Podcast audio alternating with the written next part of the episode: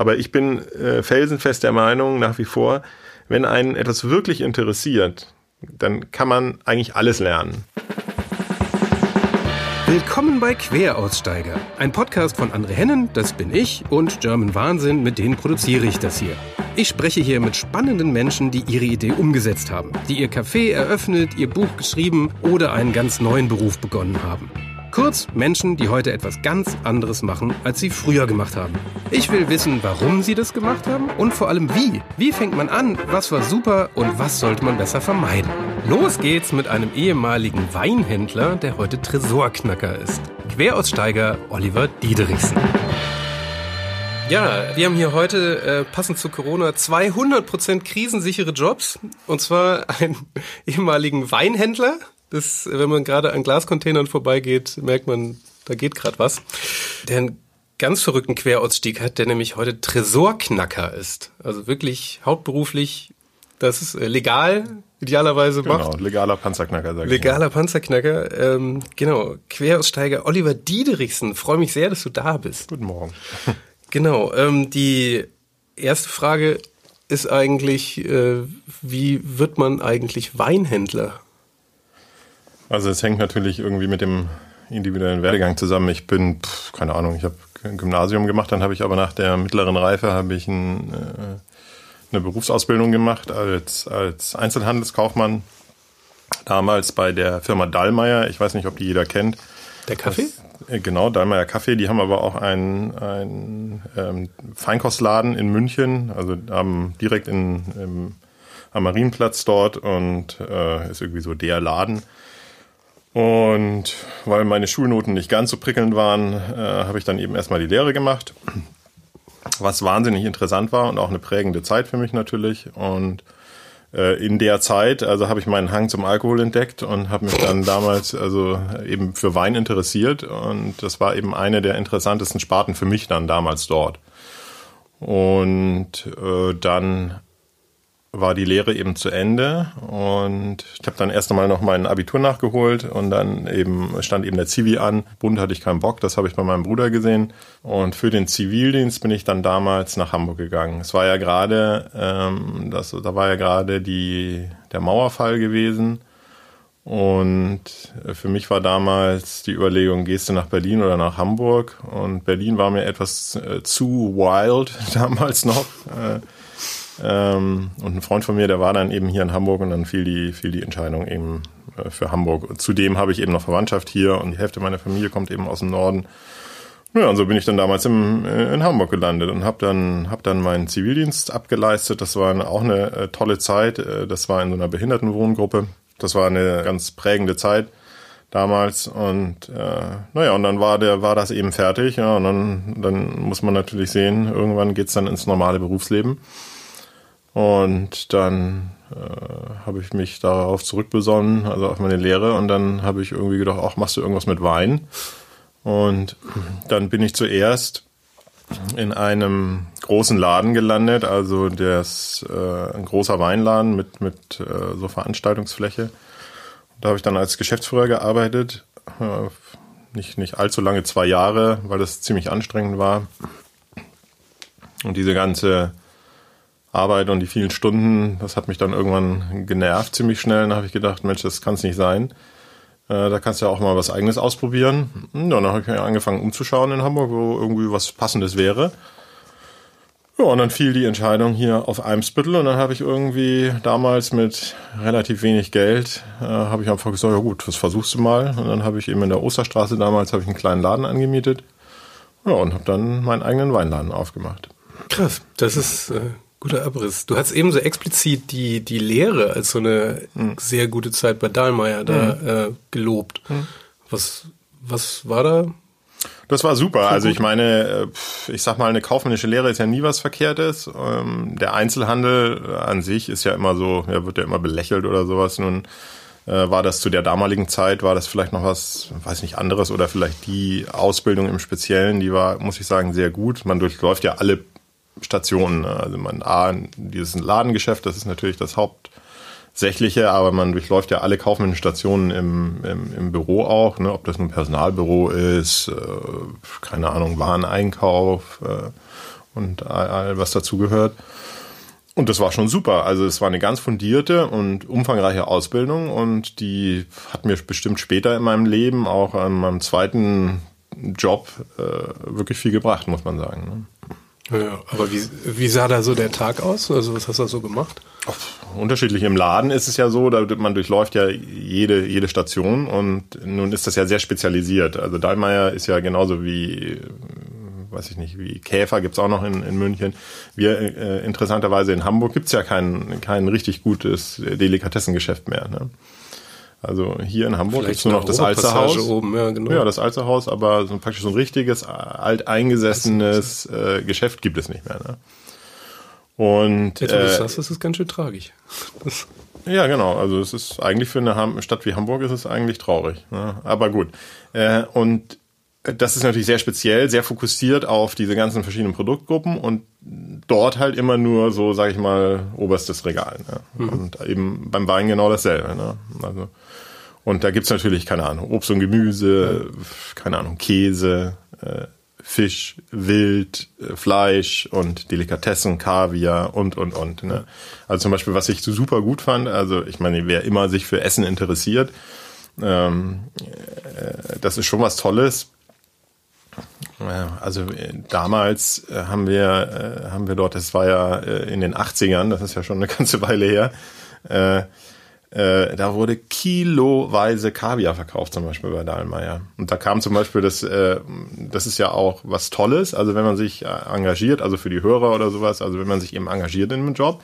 Ich hatte alle Freiheiten, die ich, die ich haben wollte in der Lehre, zusammen mit einem äh, Mitlehrling. Also wir waren so ein Zweierteam und das war einfach eine tolle Zeit. Also weil wir einfach eigentlich machen konnten, was wir wollten und wir wurden auch verantwortungsvoll eingesetzt. Aber was bedeutet das im Einzelhandel? Ja, und können? jetzt wollte, wollte ich jetzt mal eine, eine Geschichte ist, da kam, zur Weihnachtszeit kam immer Kaviar aus Russland für Dahlmeier damals. Die haben da irgendwie bei einem Großimporteur, ich glaube es war sogar hier in Hamburg, haben die immer für diese ganzen Präsentkörbe und alles dieses Jahreskontingent gekauft. Und das muss man sich mal vorstellen, das war damals, ähm, habe ich da mal mit dem Einkaufschef äh, mich da unterhalten, das waren 200.000 D-Mark Kaviar Einkaufswert. Ne? Schon, eine, schon relativ viel gewesen. Mhm. Ne? Und das sind häufig so kleine Gläser. Es gibt ja dann verschiedene Qualitätsstufen. Und da kamen zwei Kisten, die waren wie so zwei Särge. Ne? Die wurden mit dem Gabelstapler abgeladen, weil die unendlich schwer waren. Ja. Und das, keine Ahnung, das kam direkt aus Russland. Das muss man sich auch damals vorstellen, war wahrscheinlich unendlich kompliziert mit den ganzen Zollformalitäten und so. Ja. Ja, und das kam dann da an und dann hieß es ja gut, wegkommissionieren und so. Und aber solche Dinge, das war einfach unheimlich spannend, weil das ist ja was ein Unterschied, ob du bei Edeka jetzt sowas machst, ne, und irgendwie Brötchen ins Regal räumst, räumst oder sowas vielleicht machst. Ne? Also das ist äh, war schon was anderes. Wenn das fallen lässt, dann, hm? wenn man sowas fallen lässt, ist auf jeden Fall mehr los. Ja, genau. Ja. Naja, und Ach, eben ja. auch Bezug auf Wein. Also es war eben alles immer nur oberstes Regal. Und das war schon eine, schon eine tolle und spannende Zeit. Aber hast du da auch so eine, so eine Art Weintraining, also so was Sommelier Artiges? Ja, gemacht? so direkt nicht, aber man lernt natürlich schon äh, schon einiges. Ne? Also wenn man sich dafür interessiert und äh, naja, das ist äh, dadurch, dass man dann eben auch nur mit den, sag ich mal, also qualitätvollsten äh, Weingütern zu tun hat, lernt man natürlich gleich auf einem ganz anderen Level, als, als wenn du irgendwie, keine Ahnung, hier irgendwie so eine Massenwinzergenossenschaft irgendwie da ständig nur vor Augen hast. Ne? Und für uns äh, Weindeppen, worauf gibt es da Tipps, sich nicht zu blamieren, sobald man unter. Ich bin ja selber immer noch, ich bin unheimlich weinaffin nach wie vor. Ich trinke gerne Wein und sammle auch selber Wein und, äh, und ich sage immer, man sollte immer das trinken, was einem schmeckt. Ne? Also jeder ist anders. Ne? Ja, klar. Und auch nicht jeder teure Wein äh, schmeckt auch gleichzeitig gut. Aber ja, letzten Endes sollte man das trinken, was einem schmeckt. Und, äh, und man sollte durchaus kritisch sein. Also es ist klar, es ist immer so ein, sag ich mal, immer so ein Brand-Effekt. Also wenn du in Rolls-Royce einsteigst, äh, bist du natürlich ehrfürchtiger, als wenn du in den Golf dich setzt. Ne? Ja, Die, gut. Und genauso ist es mit dem Wein auch. Wenn du eine Flasche Mouton Rothschild aufziehst, dann hast du eine andere Erwartungshaltung als irgendwie, keine Ahnung, 3,99 Primitivo von, von Edeka oder so. Ne? Ja, das ist ja immer manchmal ganz lustig, dass man so relativ normale Weine dann irgendwie so als Lieblingswein dann erklärt. Mhm. Aber Ach, und ich, ich finde, das ist, äh, das Spektrum ist ja riesengroß. Und macht Spaß zu probieren und eben, was ich auch toll finde, eben ist, also Wein alleine trinken schmeckt natürlich auch, aber wir haben so eine, so eine, schon seit ach ewigen Zeiten, ich glaube auch schon seit über 20 Jahren haben wir so, so, eine, so eine Weinrunde hier in Hamburg und ähm, auch mit ganz interessanten Leuten und äh, es lebt eben auch vom Austausch. Also zusammen ja. essen, zusammen zu trinken, das gehört ja zum Leben auch dazu. Ist ja was völlig hedonistisches. Also ich meine, ich für mich ist äh, äh, jemand, der, der keinen kein Genuss empfinden kann, äh, dem fehlt halt viel. Ne? Weil ich meine, Essen, ja. Trinken, äh, das sind so die Basis-Dinge äh, im Leben. Ja, absolut. Und wenn man, wenn man dem was abgewinnen kann, äh, dann, dann hat man hat man bestimmt mehr als, als viele Leute, die das eben nicht so können. Wann war denn der Punkt erreicht, in dem du jetzt gesagt hast, ich mache mich jetzt selbstständig? Also das ist ja nochmal ein ganz anderer Schritt. Boah, das war, glaube ich, eher so eine Unzufriedenheit. Also ich habe halt gemerkt, also komm, irgendwie 50, 60 Stunden die Woche, das kann es jetzt irgendwie nicht sein. Ich habe eigentlich auch total gutes Geld verdient, aber ich habe damals äh, all mein Geld immer in alle meine irgendwie Hobbys rein ver, ver, versenkt. Ne? Und ähm, das kann man vielleicht an dem Punkt auch sagen. Also ich weiß nicht, wer, wer das jetzt alles hört im Podcast. Also, aber ich so in der, ich wäre werde jetzt 50, also wenn ich, wenn ich das so Revue passieren lasse, äh, ich würde zum Beispiel eine Sache anders machen. Ich würde versuchen, mich früher auf, auf irgendwie eine Sache zu fokussieren. Ne? Also es ist natürlich toll, viele Dinge auszuprobieren im Leben, aber, aber so im Nachgang denke ich, ist es, wäre es wahrscheinlich effektiver, wenn man, wenn man sich, sich früher vielleicht auf irgendwas fokussiert. Aber es kann man ja meistens. Kann man meistens nicht, genau. Und ist wahrscheinlich gehört es auch mit dazu, äh, oder zumindest bei mir mit dazu, dass, dass das eben so heute äh, ist, was es ist, ähm, eben das alles gemacht zu haben. Aber warum? Also was, ähm, also hättest du dich jetzt lieber auf, auf Wein oder auf Lockpicking spezialisiert? Also so. Ah, nee, damals, also äh, wäre dir jetzt auch viel. Ich äh, zum Beispiel, ich habe einen, hab einen ganz guten Kumpel und dann haben wir haben wir damals äh, diesen Film gesehen, ich weiß gar nicht mehr, wie der hieß, Tom Cruise, da äh, diesen Fallschirmspringer-Film. Und dann haben wir gesagt, Fallschirmspringen, das ist geil, das probieren wir aus. Da haben wir gesagt, einfach zack, gebucht. Oh, und dann sind wir nach Amerika und haben, haben einen Fallschirmspringerschein gemacht, haben das ein paar Jahre auch dann auch gemacht. Das war unendlich teuer. Und, äh, und haben halt einfach so, ohne drüber nachzudenken, haben wir das halt einfach gemacht, ne? Und das ist natürlich auch toll. Das ist, äh, das geht ja nur in dieser, sag ich mal, ja, so eine unbedarfte Zeit, wenn man eben noch keine großen Verpflichtungen hat, keine Familie und so. Ja. Und äh, dann, dann kann man eben solche Dinge machen. Ne? Aber das ist zum Beispiel ein Kapitel, das möchte ich nicht missen, aber ja. da habe ich natürlich unendlich viel Geld rein versenkt, auch zum Beispiel. Ja. Aber es war halt dann eine Phase. Aber die, meinst du es jetzt eher, was Hobbys angeht oder Beruf? Dieses, dieses Fokussieren? Ja, gut, ich meine, Hobby, Hobby und Beruf, äh, idealerweise in meiner, meiner Sicht ist das, ist das, sollte es eins sein.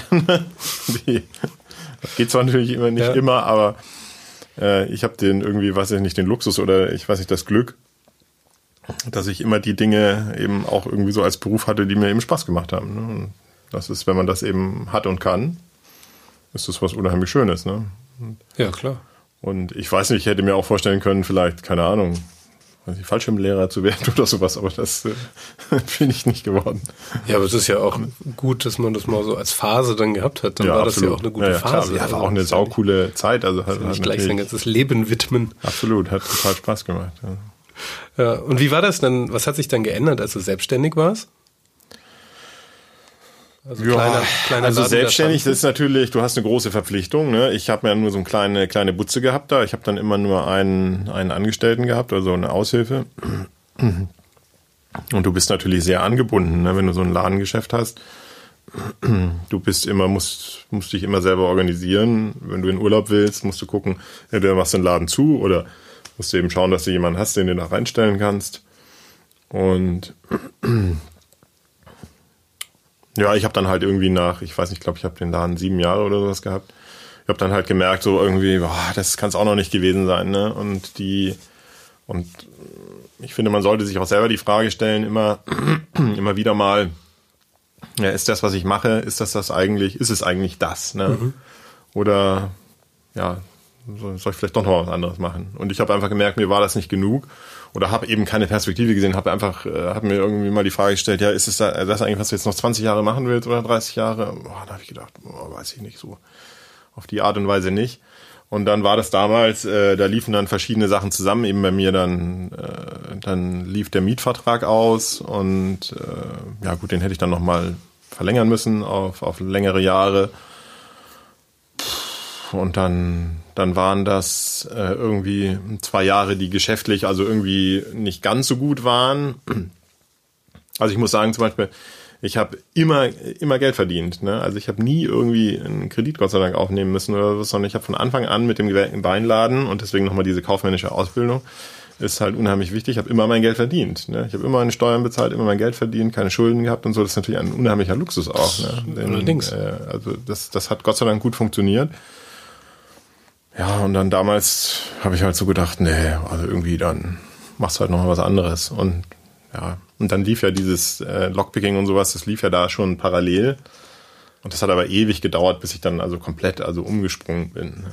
Aber was, äh, erzähl noch mal einmal, angenommen, ich würde jetzt darüber nachdenken, einen Weinhandel zu eröffnen. Mhm. Was macht man da? Also du kaufst Laden, dann kaufst du Weine ein und Ja, also man, man kalkuliert die Kosten. Ne? Also ich habe mir dann halt damals, habe mich hingesetzt, habe geguckt, was sind entsprechende Objekte, die, die ich mir leisten kann und wo. Und dann habe ich damals gedacht, boah, Eimsbüttel ist eigentlich ein cooler Stadtteil. Äh, Und ich war wirklich in ganz Hamburg unterwegs. Das ist eigentlich ein Zufall, dass es Eimsbüttel dann geworden ist. Aber was hat mir eben am besten gefallen damals schon. Und äh, dann, das war in den 90ern, genau. Und dann, äh, ja, dann habe ich mich hingesetzt, habe halt einfach kalkuliert, was kostet denn, was kostet die Miete? Ne? Was sind die, was sind die anderen Kosten? Strom, Wasser, Telefon und sowas, was brauchst du? Was brauchst du selber zum Leben? Ja. Und dann hast du Betrag, was weiß ich, X, 10.000 Euro oder so, oder D-Mark waren es ja damals noch. Und da musst du überlegen, was ist der kalkulatorische Aufschlag auf Wein, ne? Im Schnitt. Und da musst du halt einfach rechnen. musst du rechnen, was, und dann kommst du auf irgendeinen Umsatz. Damals waren es, glaube ich, äh, ich habe ausgerechnet, ich brauche, um zurechtzukommen, brauche ich im Schnitt in der Woche 800 D-Mark pro Tag Umsatz. Umsatz. Ne?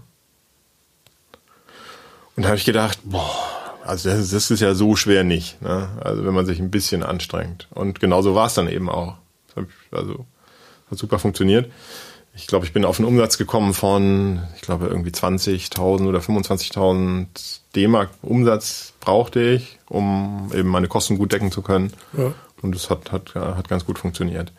Und ich glaube, dass äh, das gehen heutzutage gehen das viele Leute einfach so blauäugig an. Man sollte, ich meine, man spricht immer vom Businessplan oder sowas, das sind ja alles diese äh, englischen Worte, aber das ist ja so eine ganz normale kalkulatorische Betrachtungsweise einfach nur. Ne? Man muss sich halt schon überlegen, ist das realistisch oder unrealistisch? Und äh, ich glaube, viele Leute, die sich selbstständig machen mit irgendwelchen kleinen Läden oder sowas, die, die haben überhaupt gar keine Vorstellung, was, was irgendwie kostenmäßig an sowas dranhängt und was man eben schaffen kann. Zum Beispiel nur ganz, äh, ganz simpel. Zum Beispiel, wenn man zu einem Schlüsseldienst geht und sich einen Schlüssel machen lässt, ne, Ja. dann kostet der zwischen 5 und 8 Euro ein Schlüssel. ja. Ein Schlüssel Rohling im Einkauf kostet zwischen, je nachdem wie man ihn einkauft, zwischen 5 und 20 Cent. Ne? Ja. Dann sagen die Leute, boah, das ist ja eine geile Gewinnspanne. Du kaufst den für 20 Cent ein und, äh, und verkaufst ihn für 6 Euro. 5,80 Euro. Das ist ja wie Drogenhandel. Ja, da haben sie schon recht. Aber Der Laden. man muss sich eben mal überlegen, äh, um auf 800 Euro Umsatz zu kommen, da musst du weit über 100 Schlüssel am Tag verkaufen. Wie viele Stunden hat der Tag? Wie viele Schlüssel musst du in der Stunde schneiden, ne, um überhaupt deinen Umsatz damit zu schaffen? Das ist eine totale Illusion. Ne? Ja. Und deswegen kannst du zum Beispiel mit einer, mit einem Schlüsseldienst alleine, wo du, wo du dir denkst, ich verkaufe nur Schlüssel, ne, und hab so eine super Gewinnspanne, kannst du überhaupt gar nichts werden. Ne? Und das verstehen halt viele Leute einfach nicht. Ne? Und, naja, aber ich glaube, es ist in allen Bereichen. Ja, wir hatten ja hier auch so schon so einige äh, Quer-Ein- und Aussteiger in, in der Gastro. Und die sagen halt auch immer dieses, wenn sie irgendwas hassen, dann ist das immer dieses, diese Gäste, die so durchrechnen, was denn dieses Essen jetzt zu Hause gekostet hätte. Das ist ja das, du bezahlst hier, das Essen gibt's meinetwegen umsonst. Du Ja, bezahlst hier für den Laden Ja, den, genau. und den Service. Ja. So, und das Essen, Genau. was das kostet, das ist ja Ganz genau, ja. Deswegen macht ja die Sterneküche, die macht ja, glaube ich, irgendwas Einstelliges an Gewinn. Viele, viele gehen ja zurück wieder von den Sternen, weil das einfach so, so hohe Verpflichtungen mit sich bringt, eben auch im finanziellen Bereich, dass es sich eigentlich einfach nicht lohnt. Du brauchst halt vier Leute pro Gast. Also das muss Genau. man ja erstmal, Ja, ja. das kannst du ja keinem mehr in Rechnung stellen. Damals zum Beispiel, ich hatte einen, einen Mitarbeiter da, ähm, die der hat sich dann damals auch, dann, dann, dann kam er an und hat gesagt, ah, ich weiß nicht, Olli und so, ich habe hier so ein, ich könnte in der Gastronomie und so und, äh, und da habe ich gesagt, Sebastian, was, äh, um welche Beträge geht's denn? Er sagt, ja, ich weiß nicht mehr, ob es Euro oder D-Mark waren, aber es ist, ist ja gleichzusetzen. Er sagte, ja, ich glaube 10.000 oder so. Dann habe ich gesagt, ja und? Ja, das ist doch so viel Geld und so. Und dann habe ich gesagt, ja und, willst du es ausprobieren? Ja, ich hätte schon Bock und und dann sage ich, ja und, dann machst du es doch. Schau mal, du bist Student, du hast nichts an den Hacken, du hast keine Familie, keine Kosten, gar nichts. Lass mal angenommen, du versenkst komplett diese 10.000 Euro. Ne? Das ist ein, ein einfach totales Desaster. Ja gut, dann arbeitest du zwei Jahre und sparst du, dann hast du es doch locker wieder drin. Da habe ich gesagt, ja, so habe ich mir das noch gar nicht überlegt. Ne? Ja gut, ich probiere das aus. Und heutzutage, man kann es ja sagen, leider durch die Corona-Krise äh, sind die schwer gebeutelt. Das ist äh, einer der Mitinhaber von den Hataris. Ne? Von den, und die haben, ja, die haben ja fünf oder sechs Läden. Ne? Das ist ganz gut gelaufen, würde ich sagen. Genau, das war damals, ich, Für ich weiß, es war nicht mein Fall, mein, aber es war bestimmt mein Zutun. Ich habe ihn einfach bestärkt und habe gesagt, mach es, probier es aus. Ne? Ja. Und, und das ist eben auch so was, wenn man sich mit denen zum Beispiel unterhält. Es ist genau, was du gerade gesagt hast. Äh, die Leute sagen immer, weißt du, es gibt ja so viele Neider auch. Die sagen, ja, Hatari, das ist ja ein Selbstgänger, immer voll und so, ne? Aber die haben die Anfangszeiten nicht miterlebt, ne? Ja. Wir haben da, wir haben da mit, mit, mit zehn Freunden haben wir den ersten Laden äh, äh, renoviert mit, mit schmalsten Mitteln, haben selber äh, unter, unter dem Pissbecken die Kacheln geklebt und so, ne? Und, und alles gemacht. Und wenn der Erfolg da ist, dann sagen, ja, das ist doch easy, ne? Ja, ja aber das ist doch easy. Die hätten mal die ersten Jahre sehen sollen. Das glaube ich. Ich muss gerade mal für die, für die Nicht-Hamburger sagen, Hatari ist hier, ich glaube, die haben nur drei oder vier Filialen. Das ist so ein, also fünf Läden sind es, glaube ich, insgesamt. Ach so, ja, noch mittlerweile ja, das. Noch. Also aber ist ja auch egal. So also der, einige auf jeden Fall. Ne? Das ist lustigerweise so der Stammland. Also wenn man nicht weiß, wo man hingeht mit genau. Freunden, ja. landet man eigentlich sehr oft im Hatari. Genau. Deswegen ist ja. das hier so eine wirklich Instanz schon. Ja, genau. Ja, Wahnsinn. Ja, das ist das. Und die sind zum Beispiel auch schwer gebeutelt durch Corona gerade, ne? Und der sagt, Mensch, wir haben so gut gewirtschaftet, ne? Und haben wirklich gute Rücklagen gebildet und und wir versuchen echt alles. Man kann nur hoffen, dass sie, dass sie die Kurve da gut kriegen. Ne? Ja, gerade geht's ja wieder langsam auf. Ja. Aber die, also wenn wir das hier ausstrahlen, dann ist wahrscheinlich idealerweise entweder alles auf oder zweite Welle. Man weiß, ja, genau. Ja, ja, ich mit da. Nee, ich will nur sagen, also zurück auf das Thema. Also ja. das war auch damals, also ich finde, man, man sollte, man, jeder ist anders, nicht, nicht jeder kann das auch. Nur ich finde, äh, man sollte ruhig auch Dinge ausprobieren und wagen, selbst wenn es auch ein, ein Rückschlag sein, sein kann. Meine Frau sagt immer, die ist ja auch selbstständig, die sagt immer, man muss fünf Dinge ausprobieren, äh, um irgendwie eins zum Erfolg zu bringen. Und so ist es häufig auch. Ne? Das ist ein guter Satz, ja. Ja, ja das ist interessant. Ich hatte ähm, mit dem, wie lange hattest du den Weinhandel eigentlich? Äh, ich ha sieben Jahre, glaube ich, habe ich den gehabt. Ach ja. ja. Ist ja bei den meisten Einzelhändlern sagen dann ja, nach sieben Jahren ist der Moment, wo es richtig gut wird eigentlich. Ja, für meinen Teil, wie gesagt, ich habe vom ersten Jahr ab mein Geld verdient. Also auch wahrscheinlich anders als andere, aber äh, hängt ja dann auch immer vom so ein, so ein Inhaber geführtes äh, in, Geschäft hängt ja auch sehr von äh, von der Person ab, die es macht. Ich will jetzt nicht sagen, ich kann, dass ich das besser kann. Ganz im Gegenteil. Ich glaube, ich bin gar nicht mal der beste Kaufmann. Äh, es gibt viele Leute, die das also äh, bestimmt besser können.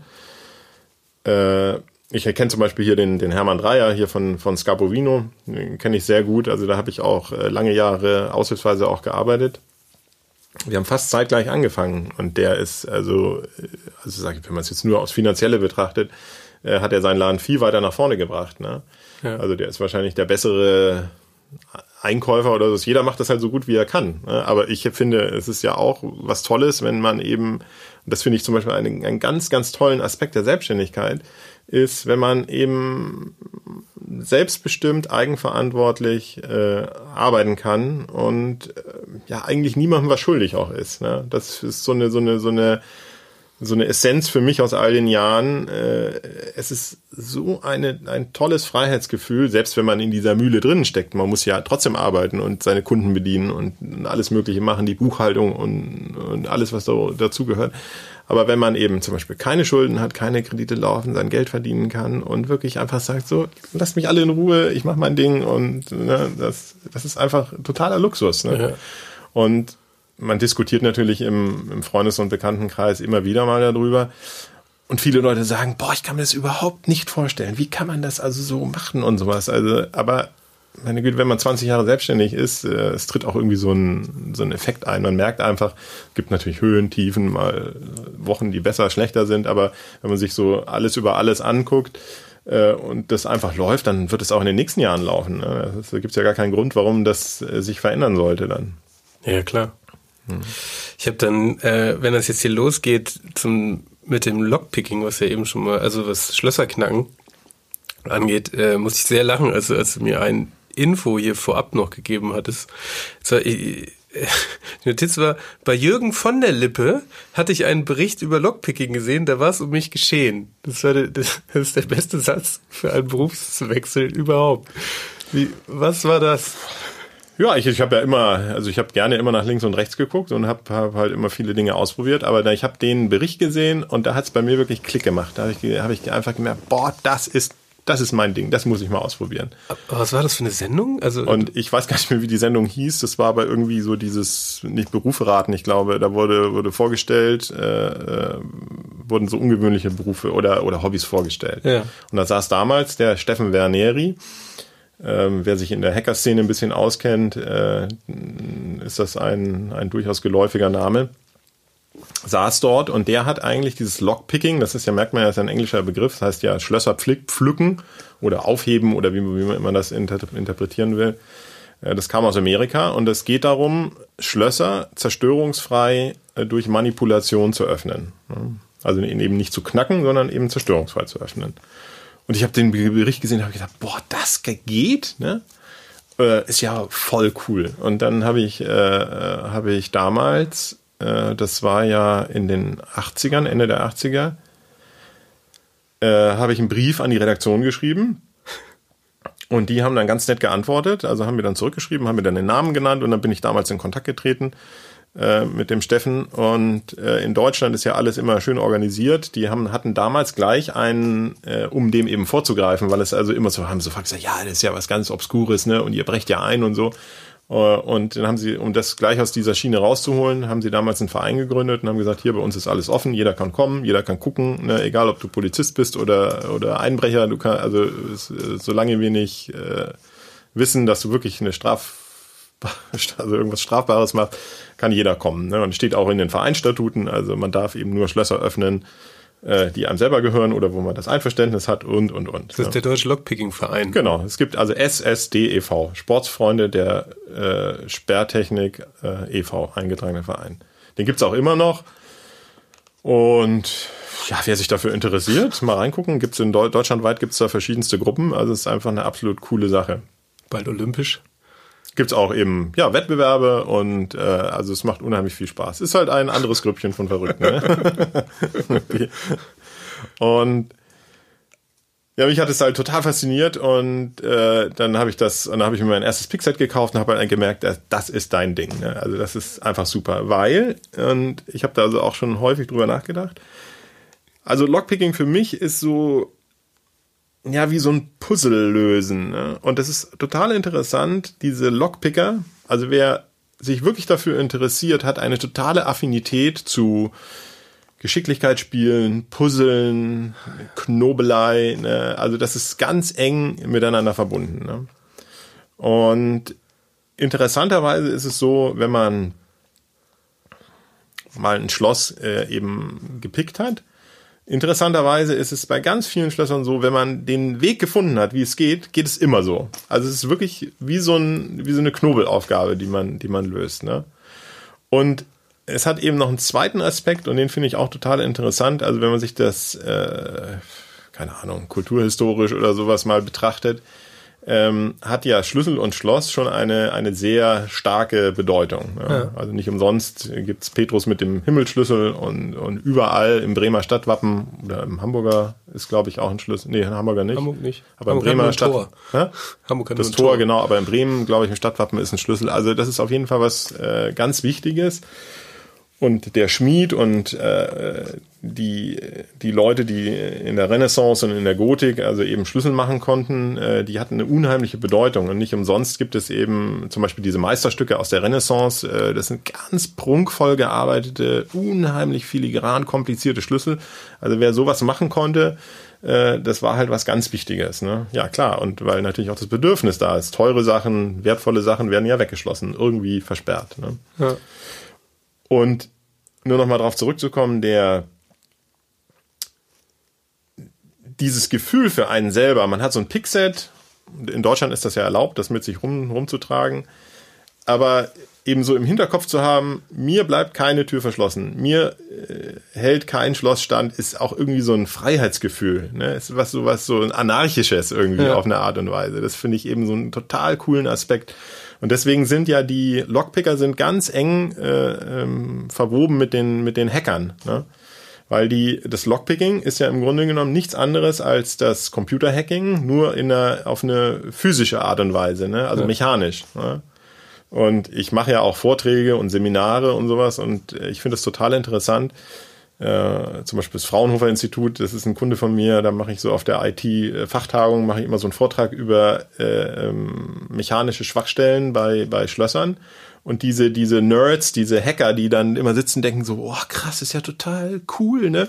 Also mal so einfach sich dieses mechanische Schloss anzugucken. Also ich meine, ja. der Serverraum, die, die Sicherheit des Servers ist die eine Sache, aber zum Beispiel, dass der Serverraum vielleicht auch gut abgeschlossen sein muss und nicht immer da irgendwie äh, der Holzkeil zwischen der Türe liegt, ist äh, vielleicht auch noch ein Aspekt, ne? Das ist äh, und äh, ja, das ist. Man vergisst immer, dass die Sachen irgendwo noch in echt rumstehen. Ja, genau.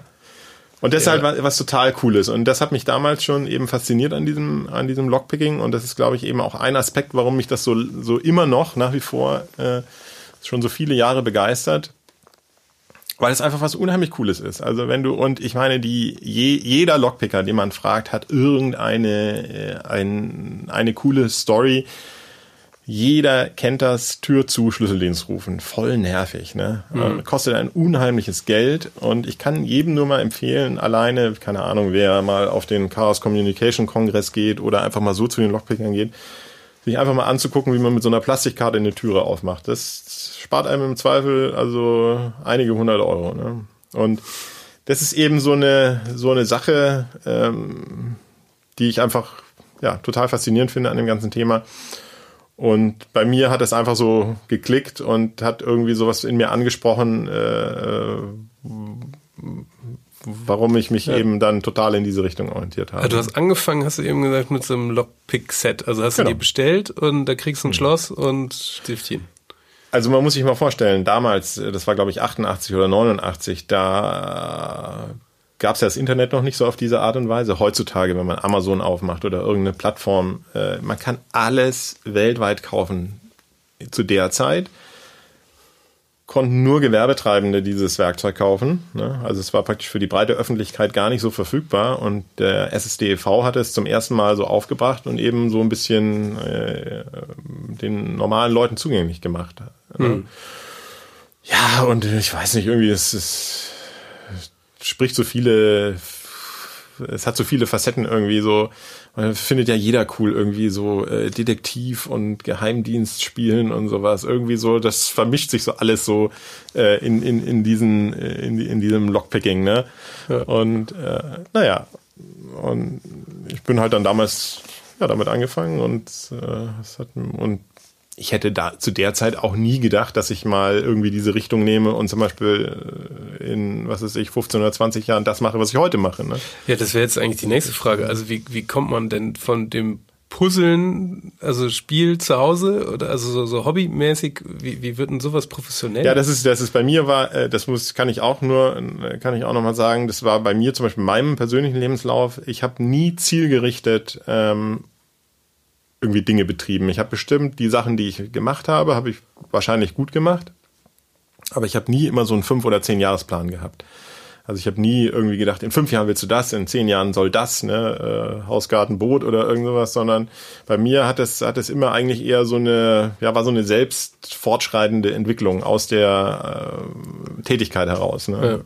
Ja. Und Äh, ja, und wie ist es dann dazu gekommen? Also ich hatte den Weinladen und dann parallel habe ich eben da mit diesem Lockpicking mich da beschäftigt und dann über das Lockpicking habe ich da habe ich einen kennengelernt, der einen Schlüsseldienst hat und dann habe ich halt gedacht, das ah, ist doch cool. Ich man muss ja auch Praxiserfahrung irgendwie sammeln und dann habe ich gesagt, Mensch, kann ich nicht bei dir mal so irgendwie so Notdienste fahren, aber das war eigentlich eher so aus dem Interesse raus, wie das echte Leben ist, ne? Und ja. dann habe ich immer so mal aushilfsweise so keine Ahnung, diese Notdienste da bei ihm gemacht und dann interessanterweise kamen immer wieder mal Anfragen mit irgendwelchen Tresorsachen. Ja, wir haben hier den Tresor, können Sie den aufmachen? Da mussten wir immer Nein sagen. Nein, nein, nein, nein. Da habe ich gesagt, lustigerweise, ähm, der hat seinen Schlüsseldienst mittlerweile auch nicht mehr. Der hieß Dietrich mit Vornamen. Ne? Und dann habe ich gesagt, Dietrich, hör mal, das ist ja total bescheuert. Äh, lass uns doch mal dieses Tresorthema mit anbieten. Ne? Wir haben immer wieder Nachfragen, müssen es immer mit Nein verkaufen. Ne? Ich, ja. ja Gott, wenn du Lust hast, ne, das ist ja noch eine andere Baustelle. Dann habe ich gesagt, nee, das interessiert mich. Und dann habe ich mich da mal eingelesen äh, mit den Sachen, die eben verfügbar waren. Und dann habe ich gesagt, ich mache das. Bin ich los, habe mir Werkzeug gekauft und, äh, und habe von, von da an äh, das dann eben angeboten. Und es ist ja kein Ausbildungsberuf, es ist wirklich tatsächlich für mich, ich bin totaler Autodidakt in dem, in, in dem Bereich. Also ich bin, ich habe äh, ich habe ja keine, äh, ich habe nur eine kaufmännische Ausbildung, keine äh, technische oder handwerkliche. Aber ich habe das wirklich tatsächlich Learning by Doing gemacht. Ne? Aber die, ähm, aber wie fängt man denn an mit, also wie wird man denn dann angefragt mit, mit Tresoren? Also das finde ich ja schon irgendwie spannend. Also wie, und vor allem, was, hast du den Weinhandel dann zugemacht? Nee, nee, das lief dann, lief dann parallel. Also ich habe das dann versucht so zu organisieren, dass ich das dann irgendwie machen kann. Ne? Also immer. Ne? Okay, und und dann, als ich den, und das war so eine Übergangsphase, also es waren so vielleicht die letzten paar Jahre, während ich den Weinhandel hatte, habe ich also das irgendwie so versucht parallel laufen zu lassen. Dann habe ich ja aufgehört, dann habe ich aber noch selber immer so ähm, ja, Safety im Hintergrund habe ich dann eben so aussichtsweise so Donnerstag, Freitag, Samstag, also noch hier bei Scapovino oder sowas gearbeitet und habe parallel meine, meine, meine Sachen da selber gemacht. Ne? Und dann bin ich irgendwann voll umgestiegen. Und wie war der, wie war der erste Tresor? Also einer meiner ersten Kunden, das, das war, das ist ja ganz banal äh, gewesen. Es gibt ja es ist ja auch ein großes Feld. Also es ist von neuem Schloss einbauen bis Notöffnung. Heutzutage ist tatsächlich mein Hauptgeschäft sind Notöffnungen. Ne? Also ja, du, du rufst, du, du tippst den Code ein, geht nicht mehr auf. Dann rufst du mich an. Ne? Können Sie das öffnen? Und aber klar, ich mache auch Umbauten. Wenn du, wenn du sagst, ah, ich habe keine Lust mehr auf mein Schlüsselschloss, äh, können Sie mir ein elektronisches Zahlenschloss einbauen, mache ich auch. Ne? Und das war zum Beispiel einer meiner allerersten Jobs. Das war ein neues Schloss einzubauen bei einem Juwelier. Und äh, das erfordert natürlich wie alles. Man muss sich dafür interessieren, man muss sich irgendwie damit beschäftigen, man muss natürlich lernen, äh, was, äh, was da dazugehört. Man muss die verschiedenen Schlosstypen können. können. Aber ich bin äh, felsenfest der Meinung nach wie vor, wenn einen etwas wirklich interessiert, dann kann man eigentlich alles lernen. Das, ja. das, das, das geht. Ne? Es ist einfach nur das Interesse muss einfach nur da sein. Ja, aber erzähl mal von dem ersten, ersten Schloss. Klingt irgendwie, oder von dem ersten Tresor. Ja, das war irgendwie ein Tresor bei einem, das war auch über einen Bekannten, der, man wird ja dann irgendwie so weitergereicht, immer, und dann kommen ja auch immer irgendwelche Sachen. Und dann sagt er, ja, der hat ein Problem mit seinem Tresor und irgendwie war das Schloss kaputt. Ja, dann habe ich mir damals irgendwie das Schloss besorgt und habe das dann eingebaut und dann irgendwie eingestellt und äh, ja, das war dann irgendwie so einer der ersten Jobs. Und was sind da so die Anekdoten aus dem aus der Ecke? Ach, es gibt also, über die Jahre so wahnsinnig viel. Ne? Also es gibt ja, es ist immer schwierig, weil äh, häufig sind das ja sind das ja also irgendwie äh, aktuelle Fälle und auch Leute, die irgendwie leben und auch nicht unbedingt ihren Namen genannt haben wollen. Es ist zum Beispiel auch sehr interessant, dieses, dieses Tresorthema ist natürlich sehr speziell, äh, weil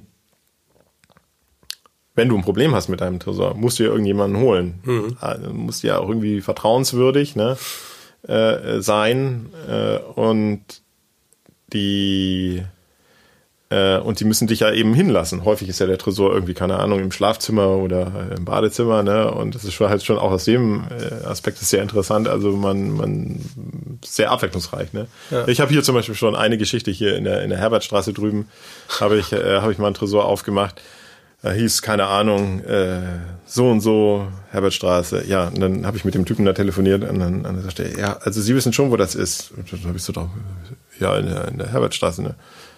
Ja, ja, ja gut, dann gehen Sie mal da irgendwie Hausnummer, weiß ich nicht mehr, acht, sage ich jetzt nur mal so, ne? Und das ist ja ganz schlecht zu parken hier, ne? Das ist ja um die Ecke. Mhm. Äh, ganz schlecht zu parken, habe ich mich dahin, dann mein Werkzeug und so. Dann bin ich da so rein. Und dann habe ich so geguckt, und äh, dann so dann bin ich da so hin und die dann so Fenster auf, so, na mein Junge, was willst du denn? Ne? Und, so. und dann ich so, naja, ich glaube, also heute will ich will ich nichts, sondern ihr wollt was von mir. Ich soll hier den Tresor aufmachen. Ah, super, ja, komm mal rein. Also erstmal aufgemacht, dann setz dich erstmal hin, ne? Und dann willst du Kaffee? Und ich so, ja, also gerne, ne? Und dann liefen da die ganzen leicht bekleideten Mädels da hinten rum. Ich, also ich war noch nie in der, in der Herbertstraße als Kunde, aber es ist ganz interessant, es sind ja so Boxen und dann dahinter ist ja irgendwie so, ist so ein Versorgungsgang, ne? Ja. Und äh, keine Ahnung, dann kann man wohl noch oben gehen und, und so. Und dann, jetzt setz dich erstmal hin, weil wir müssen wohl ganz anders hin. Ja, da habe ich erstmal Kaffee getrunken und so. Also super nett. Und dann sind wir da irgendwo, keine Ahnung, in so einen Hinterhof und dann habe ich dann da, habe ich da deinen Tresor aufgemacht. Oder eben mal hier in der, in der, in der großen Freiheit, das ist auch schon ewig her. Da rief der Kunde auch an und dann so, ja, da ist ein Tresor. Und dann sind wir, also wenn du dich umdrehst, da oben siehst du so dieses, dieses viereckige Fenster da in dem Haus äh, äh, da in eins der Häuser, ganz nach oben. Und da war. Wir gucken gerade auf den Kiez, muss man dazu sagen. Da waren, da war ein, ein Räume, das war ein Bordell aus den 70ern, würde ich sagen original. Also es, wär, es hätte keine bessere Filmkulisse sein können. Ne? Und das war wohl all die Jahrzehnte nicht benutzt. Ne? Und dann sind wir da rein, alles mit, mit rotem Samt und irgendwie Spiegeln an der Decke und allen Pipapo. Ne? Total abgefahren. Und ist auch total interessant, das kann ja der Normalbürger gar nicht. Also wenn du mal in diese Häuser reingehst und in diese Hinterhöfe reingucken kannst, total abgefahren. Da war dann auf der anderen Seite so ein Domina-Studio, da hast du schon gesehen, standen so die Bänke draußen und so. Und, und naja, da war irgendwie ein Tresor, der war hinter so einem Panel und den habe ich dann damals aufgemacht und, ähm, und aus sehr, sehr abwechslungsreich. Also das ist, ja, das klingt danach. Ja. ah, die, ah, die, die kriegen dann einfach das Ding dann einfach, die haben irgendwie Schloss verlegt dann oder was? Ahnung, er war wahrscheinlich Jahrzehnte da drin und äh, war natürlich nichts drin, weil er. Also, Ach so, die wollen dann einfach nach, Nachmieter dann oder so. Wahrscheinlich wollten sie wieder in Benutzung nehmen oder sowas, keine Ahnung. Nee. Das ist ja auch lustig. Ja, und aber das ist wahrscheinlich auch ein komplett anderes Business als jetzt Schlüsseldienst, ne? Also Total, hat überhaupt nichts mit Schlüsseldienst zu tun. Weil die, also die meisten Schlüsseldienste machen ja auch Türöffnungen und sowas. Genau, mache ich gar nicht mehr. Aber Tür also, ist. Null. Ich mache nur noch, nur noch alles, was mit Tresoren zu tun hat. Weil es wahrscheinlich rentabler oder einfach Denke ich auch mal, also absolut, ja. Das ist und bei mir ist es ja so, dadurch dieses Lockpicking-Thema, das verwischt, äh, vermischt sich ja alles. Also ich heutzutage, äh, ich kann die, kann die Szene ja relativ gut überblicken. Es gibt ja nicht so viele, die das so, die das machen, äh, so wie ich. Also ich versuche tatsächlich alles, was geht, zerstörungsfrei zu, zu, zu öffnen oder eben minimalinvasiv. Ne? Geht natürlich nicht immer, wenn du irgendwie einen massiven Schaden hast oder sowas, ähm, dann das kann man ruhig sagen. Zum Beispiel hier, jetzt war ich gerade kürzlich, war ich hier in Altona, da äh, dieses Neubaugebiet, äh, da gegenüber von der Holstenbrauerei. Da gibt's so ein, so ein historisches Gebäude, äh, die alte Kleiderkasse. Und da ist so ein großer Tresor, also so groß wie, also ein Riesenschrank, also bestimmt zwei Meter groß und Meter mal einen Meter. Der musste geöffnet werden oder sollte geöffnet werden. Und das war also richtig, also eine der schlimmsten Öffnungen, die ich, die ich hatte. Also, und das, da geht's dann halt nur wirklich mit, mit Bohren und äh, aber gut, der, der ging dann Gott sei Dank so auf und der soll jetzt wieder in Stand gesetzt werden. Naja, und das ist halt so die ganze Bandbreite. Was hat eigentlich damals deine Familie dazu gesagt, dass du jetzt vom seriösen Weinhändler jetzt zum Tresorknacker wirst? Also meine Frau hat mich immer unterstützt, die hat schon immer an mich geglaubt, was natürlich schön ist. Die, äh, aber also mein Vater zum Beispiel, der fand das total bescheuert. Er hat gesagt, ah, du kannst doch nicht und so. Und, und heute revidiert er seine Meinung oder hatte seine Meinung revidiert und hat gesagt, also ich hätte das nie geglaubt, dass das so ein, ein äh, lukratives Geschäft ist. Ne? Und naja. Ja, ist ja zum Thema krisensicher, also das ist, ist ja auch so ne, neben Bestatter, so das also Wein und Tresorknacken oder Schlüsselknacken, das gibt's wahrscheinlich auch ist relativ krisenfest. Also ich glaube, also ja, sehe ich ja selber, also ich habe hab genug zu tun und äh, es ist tatsächlich so, äh, vielleicht ist das ja auch in Corona Zeiten mal ein Anstoß für für Leute Also ich bin wirklich der, der festen Meinung, dass zum Beispiel handwerkliche Tätigkeiten oder äh, wenn man ein Handwerk gut beherrscht, äh, kann man absolut gut Geld damit verdienen. Ne? Also ich sehe das in meinem Bereich. Äh, klar, irgendwie ein Autohaus, wo der Tresor zu ist, da hängen alle Schlüssel drin, äh, die müssen Corona hin oder her, müssen die anrufen und sagen, ey, mach mal bitte meinen Schrank auf. Ne? Ja. Oder sie, sie schneiden ihn selber kurz und klein. Ne? Ähm, also das ist äh, für, für meinen Teil ist das sicher ein krisensicheres äh, Geschäft. Also ich, ich mache ja mehr noch. Also ich bin, ich mache ja auch in, mittlerweile in der Ausbildung bin ich tätig. Also ich mache Seminare und sowas. Das ist natürlich alles verschoben und abgesagt. Ne? Aber das ist ja nur ein Teil des, des, des Ganzen. Aber dieses, dieses Tagesgeschäft, das findet nach wie vor genauso statt. Ne? Und ja. ich glaube, jeder, der, keine Ahnung, ein Haus hat oder sowas, und wenn man einen guten Handwerker sucht, egal ob das, was ist ich, Dachdecker ja. oder irgendwas ist, also äh, du rufst an und sagst, äh, mein Vordach muss gedeckt werden, dann sagt er, ja, welches Jahr? Dieses Jahr habe ich keinen Termin mehr. Ne? Mhm. Das ist wirklich so. Und ähm, also jemand, der irgendwie ein bisschen handwerklich gut drauf ist und äh, da irgendwie Spaß dran hat. Also ich würde mich, glaube ich, immer eher für einen handwerklichen Beruf äh, entscheiden, als irgendwie so ein, keine Ahnung, Bank oder, oder irgend sowas. Aber das ist natürlich auch individuell sehr verschieden. Ne? Ja, klar. Nutzt du eigentlich noch was aus deiner Ausbildung oder deinem dem Weinhändlerberuf in dem Tresorknack? Ja, absolut. Also eine kaufmännische Ausbildung ist bestimmt nicht verkehrt. Also das ist, das hat mir viel geholfen. Also das ist äh, bestimmt ein guter. Kann man für alles gebrauchen. Ja, guter Grund. Wobei man auch sagen muss, es ist ja jetzt nicht so mega kompliziert. Ne? Also wenn man so ein bisschen Verständnis dafür hat und, äh, und sich damit beschäftigt, äh, es ist ja jetzt ob du einen Wein verkaufst oder, ich sag mal, Schuhe oder, oder irgendwas anderes, ist ja alles irgendwie ähnlich. Ne? Ja. Äh, man muss halt gewisse Parameter beachten, aber es ist jetzt ja kein Hexenwerk. Ja? Und äh, man verbucht ja nicht selber heutzutage, sondern das gibt man ja eh im Steuerberater. Kann man auch selber machen, aber, ja. aber man hat ja trotzdem meistens noch einen Steuerberater, wo man dann die Sachen abgibt. Aber so dieses normale organisatorische ist jetzt nicht so kompliziert, finde ich. Aber sage ich vielleicht auch nur so, weil es für mich irgendwie, weiß irgendwie was war, an, kann, ja. was war denn so die, ähm, so die, die Lehre, also wenn du jetzt aus, aus äh, ähm, auf den, den Tresorknackberuf, wenn du jetzt vom Tresorknackberuf ausgehst, also wie, was war denn so die größte Erfahrung, die du so aus der Zeit so ziehst für Leute, die sich jetzt irgendwie neu orientieren oder die sich dafür interessieren? Oder das? Ja, ich, also ich habe es ja vorhin schon gesagt. Ich finde, ähm, das kann ich nur für mich sagen, oder wenn ich mich mit meiner Frau darüber unterhalte, ist es, also sie sieht es eigentlich ähnlich. Hm, natürlich hat jeder Beruf irgendwie seine, sag ich mal, Durststrecken oder sowas. Und pff, keine Ahnung, wenn ich äh, zu einer großen Burgerkette gehe und gehe da in die Küche ja. und es ist halt super eklig, dann ist das auch nicht immer äh, das Schönste. Ne? Oder wenn es zum 150. Mal dasselbe Schloss ist mit demselben Defekt. Äh, auf der anderen Seite finde ich, ist es doch also ein unheimlich abwechslungsreicher Beruf und ich finde, man muss irgendwie eine Befriedigung aus seinem Beruf ziehen können. Hm. Und ich glaube, du hast es ja gesagt, ist, wenn man die Leute fragt, ähm, ist doch ein erstaunlich hoher Prozentsatz, die, äh, die sagen, ja, ich würde doch gerne noch was anderes ausprobieren oder ich bin nicht hundertprozentig zufrieden in meinem Job. Ne? Mhm. Und also ich finde, äh, du mich jetzt fragst, ich kann, ich kann nur sagen, ja, also man sollte ruhig mal Dinge ausprobieren, aber es, es, hat natürlich viele Facetten. Also du bist natürlich gebunden in deinen Abläufen, in deinen Verpflichtungen und sowas. Man kann ja auch nicht so, so ohne weiteres alles über Bord werfen und sagen, jetzt mal nochmal 180 Grad und in die andere Richtung. Ne? Ja, aber was würdest du da raten? Also angenommen, da orientiert sich jetzt jemand um. Also was wäre jetzt so deine, deine To-Do-Liste? Was, was ist wichtig? Also ich finde, die man muss, man muss natürlich schon äh, die die ganzen Parameter irgendwie sich angucken. Ne?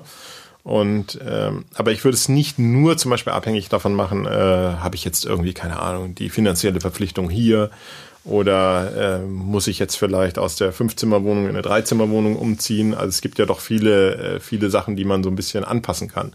Und ich finde, man muss für, eine, für, eine, für einen Wechsel muss man auch bereit sein, also wahrscheinlich Dinge aufzugeben. Ne? Und, äh, aber das ist für jeden individuell verschieden. Aber ich kann nur jeden drin bestärken. Also in meinem Lebensweg ich habe mir die Frage eigentlich nicht so häufig gestellt. Also dann, ich habe es dann halt einfach gemacht. Ne? Schon immer so mit dem Safety-Puffer auch, aber ja. ähm, aber ähm, aber ich habe es dann halt einfach ausprobiert. Ne? Und und ich kann nur sagen, das, was ich heutzutage mache, ist für mich persönlich einfach absolut cool. Also es macht unheimlich viel Spaß, es ist abwechslungsreich. Es ist das richtige Verhältnis zwischen äh, zwischen Arbeit und, äh, ja, wie soll man sagen, Freizeit, wobei Freizeit ja. vielleicht das falsche Wort ist, äh, also frei organisierbarer Zeit, sage ja. ich mal. Ne? Also ich habe genug Zeit, irgendwie meinen Schlosssammlerprojekten nachzugehen ja. und, und eben andere Dinge zu machen. Nur bei mir ist es halt so, es vermischt sich unheimlich viel. Dadurch, dass mein, mein Beruf auch mein, mein hundertprozentiges Hobby ist, äh, kann ich das nicht so trennen. Ne? Ist das dann Arbeit, wenn ich abends um sieben noch irgendwie bei mir in der Werkstatt stehe und irgendwas mache und das für mich so fast meditativ ist und äh, ich empfinde das nicht als als schlimm oder oder wie wenn einer sagt, oh, fünf vor vier, ich jetzt will ich aber nach Hause. Ne? So, das ist äh, ja dieses ständige auf die Uhr schauen und gucken, wann wieder Ferien sind. Das ist ja, ja eigentlich immer schon ein relativ harter Indikator, dass man genau, nicht so glücklich ist. Genau, Fall. eigentlich schon. Ja, denke ich auch so. Ne? Ja, sehr lustig. Hast du noch zum Abschluss noch einen Tipp, was passiert? Äh, also sollte man, wenn einem die Tür zufällt, mal so einen ganz pragmatischen Alltagstipp. Ähm, also wie, was würdest du denn sagen? Was wäre so dein dein Rat? Zum einen für alle Zuhörer: Es funktioniert nicht mit der Scheckkarte. Oha. die bitte nicht malträtieren und kaputt machen. Busted. Und äh, das eigentliche, heutzutage, man kann auf YouTube nachgucken, wie das funktioniert, aber äh, ist mir selber schon so gegangen. Äh, äh, was gut ist, ist zum Beispiel so aus einer großen Colaflasche äh, dieses, dieses flache Plastikstück. Das kann man rausschneiden, oben, da, äh, also wo der, wo der, wo die, wo der, der Flaschenhals übergeht in das breite Teil. Das ist so ein, so ein flaches Stück, das kann man rausschneiden. Ah, Wenn man das rund schneidet, das passt viel besser in den, in den Schlitz rein, das kann man dann so runterziehen und gegen den Schnapper da arbeiten. Damit kriegt man zum Beispiel eine Tür relativ gut auf. Ne? Und das, die kauft man sich vielleicht beim Kiosk, trinkt sie oder schüttet sie aus, dann hat man für, für 1,50 Euro 50 oder 2 Euro kann man unter Umständen sich ein paar hundert Euro vom Schlüsseldienst sparen. Alles klar. ja, vielen Dank. Das hat sehr viel Spaß gemacht. Vielen Dank. Ja, gerne. Das war Queraussteiger für heute. Wenn es euch gefallen hat, bewertet uns gerne bei Apple Podcasts. Verbesserungsvorschläge oder Empfehlungen für Gäste schickt ihr uns am besten auf Facebook oder Instagram. Wir freuen uns, wenn ihr bei der nächsten Folge wieder dabei seid.